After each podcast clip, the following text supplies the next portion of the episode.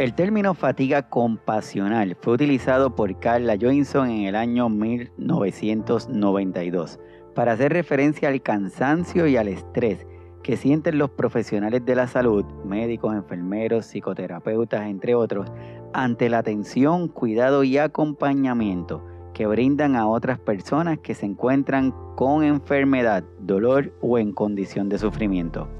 En el caso de nuestros cuidadores y cuidadoras, con el acúmulo de las vivencias de los días, de los meses, de los años, va aumentando el nivel de empatía hacia la persona que cuidan, lo cual puede llegar a niveles extremos, provocando una sobrecarga emocional tan elevada que sienten las emociones y el sufrimiento de la persona que cuidan, drenándose y en ocasiones llegando a finales tristes. Saludos, mi nombre es Iván Rodríguez Colón, soy médico de familia y desde la isla del encanto Puerto Rico le doy la más cordial de las bienvenidas. Comenzamos. En el programa de hoy tendremos la intención de dar a conocer esta situación conocida como fatiga por compasión. Es por ello que tenemos al psicólogo organizacional José Méndez Cruz, quien nos guiará por este tema. En efecto, la fatiga eh, por eh, compasión eh, puede verse como la percepción de intentar alcanzar, cuando uno intenta alcanzar lo máximo en ayudar a los demás sin embargo, ¿qué sucede? Aparece un sentimiento de culpa porque por más que yo hago y me muevo, siento que no estoy dando mi mayor grado. Siento que estoy dejando atrás eh, eh, lo que puedo ofrecer las demás.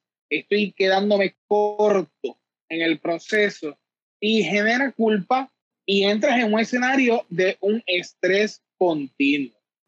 Esta fatiga por compasión también se le conoce como desorden de estrés postraumático secundario, ya que la persona que está ofreciendo el servicio puede sentir los síntomas del paciente tan reales como si hubieran sido experimentados por él. Es decir, que la fatiga por compasión tiene un impacto directo en la persona que la padece, pudiendo llegar a afectar de forma significativa su desempeño como cuidador y genera unos síntomas, unos síntomas psicológicos que según Pintado 2018 pueden presentarse como el miedo, pueden presentarse como la ansiedad, como la culpa de no poder ayudar, salvar, por ejemplo, vida de los pacientes, en el caso de los médicos. Eh, genera estrés, genera desesperanza, genera desesperación, desinterés y obviamente hay veces que hasta falta de atención, eh, tanto para nosotros como, como personas que estamos cuidando, como personas que estamos ayudando, como personas que estamos proveyendo un servicio, como para los demás. Pero esto no queda aquí. Estas alteraciones psicológicas se acompañan de alteraciones fisiológicas, las cuales regularmente son tratadas olvidando el componente psicológico. Algunas de estas manifestaciones son y el efecto fisiológico es el agotamiento, también falta de energía, insomnio eh, y el dolor muscular. a nivel fisiológico existe un dolor muscular, un dolor de cabeza, es el que tenemos que controlar. Agotamiento, eh, también falta de energía, insomnio eh, y el dolor muscular. Aparte de lo antes expuesto por nuestro psicólogo organizacional, este nos comenta lo siguiente. Lo que es el impacto en el entorno. Y usted dirá, pero espérate, ¿cómo, cómo esto me va a impactar a mí? ¿Cómo esto va a, impactarme a mí tanto a nivel personal?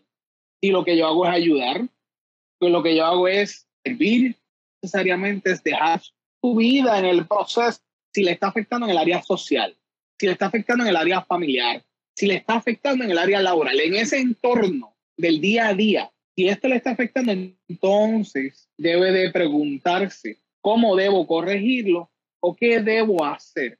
Así que recuerde que también sucede que ya su capacidad de ayudar se va reduciendo. Así que si su capacidad de ayudar se reduce, a la larga usted no va a poder ayudar a todos como así usted lo desea. ¿Por qué? Porque existe sufrimiento, existe desesperación y ese empuje que usted quiere dar es tanto que quizás lo fatiga. Estoy seguro que para muchos de nosotros podemos estar preguntándonos cuál es la diferencia entre la fatiga por compasión y el síndrome del cuidador agotado.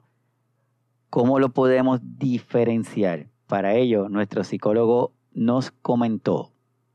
La fatiga compasiva es diferente al burnout, porque el burnout es su desgaste emocional. Usted se quema, le llaman la quemazón laboral. Usted trabajó tanto que hace un shutdown, boom, está ahí, no puedo más.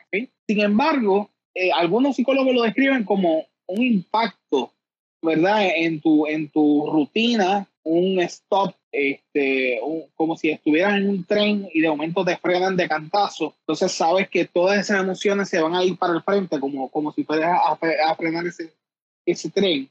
Y esas emociones te van a impactar en la mente. ¿Por qué? Porque estás en un escenario indeseable ya, rechazable, que ya no toleras. Y eso es quemazón. Sin embargo, tenemos que entender que esa quemazón laboral usted la puede manejar y la va a ver de frente. La mayoría de los casos el burnout se percibe, se, reconoce fácilmente.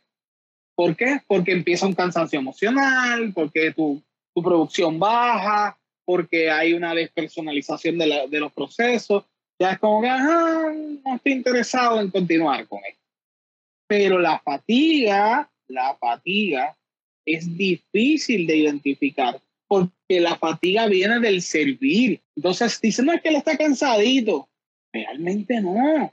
Realmente ya llegó a un nivel de fatiga compasiva. Entonces, recuerde que la fatiga sería una respuesta a una situación de sufrimiento ajeno, capellanía, con el otro, los pastores. Esto pasa, esto va más allá de un cuidador, va más allá de un doctor. Se fatigan emocionalmente, se fatigan de manera compasiva por las demás personas y eh, obviamente genera un desgaste, genera un desgaste en las relaciones, genera un desgaste en tu forma de vivir, en tu forma de pensar, genera un desgaste. Y hasta quieres tirar la toalla en el proceso. Pero lo que tenemos que hacer es buscar ayuda y entender la diferencia. Se debe mantener un estilo de vida saludable en el cual la rutina y los hábitos marquen los días de nuestros cuidadores y cuidadoras. El conocer la importancia de mantener una alimentación balanceada, sacar tiempo para su autocuidado, el programar sus días y el entender que sus necesidades también son importantes es parte esencial del cuidado y así podremos evitar el sufrir este síndrome de la fatiga por compasión. Se tiene que saber parar y descansar sin remordimientos. Pues mire, programa, programa la atención y el servicio. O sea, que, se, que las releven, que los releven.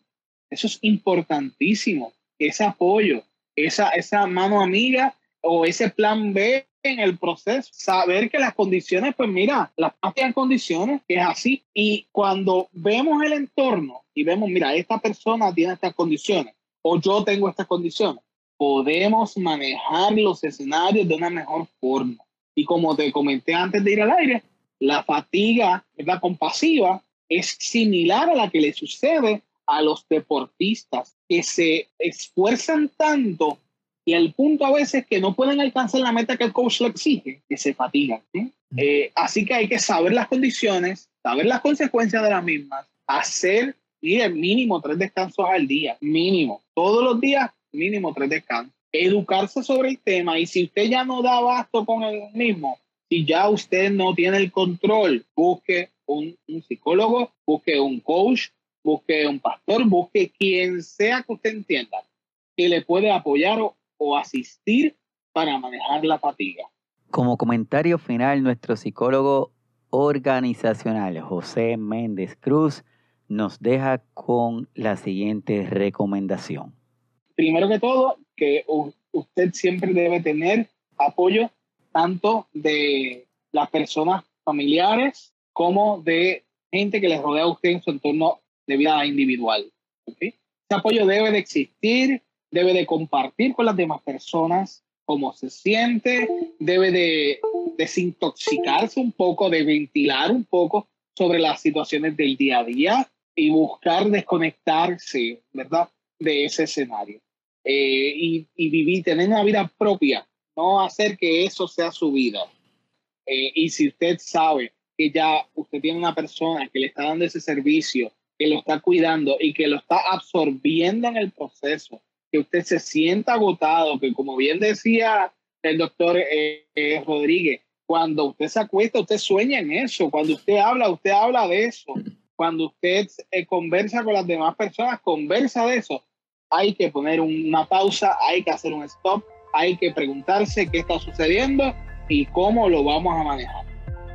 A los cuidadores y cuidadoras, recuerden que es importante el cuidarse y protegerse de la fatiga por compasión, ya que de esa forma podrán ayudar y tratar el sufrimiento de los demás de una manera efectiva.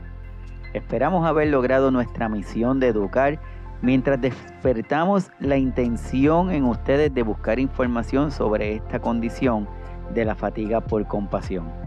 Les invito a que se suscriban a nuestra página de Facebook Signos Vitales Podcast y al canal de YouTube Signos Vitales Puerto Rico para que se mantengan al día con los próximos episodios.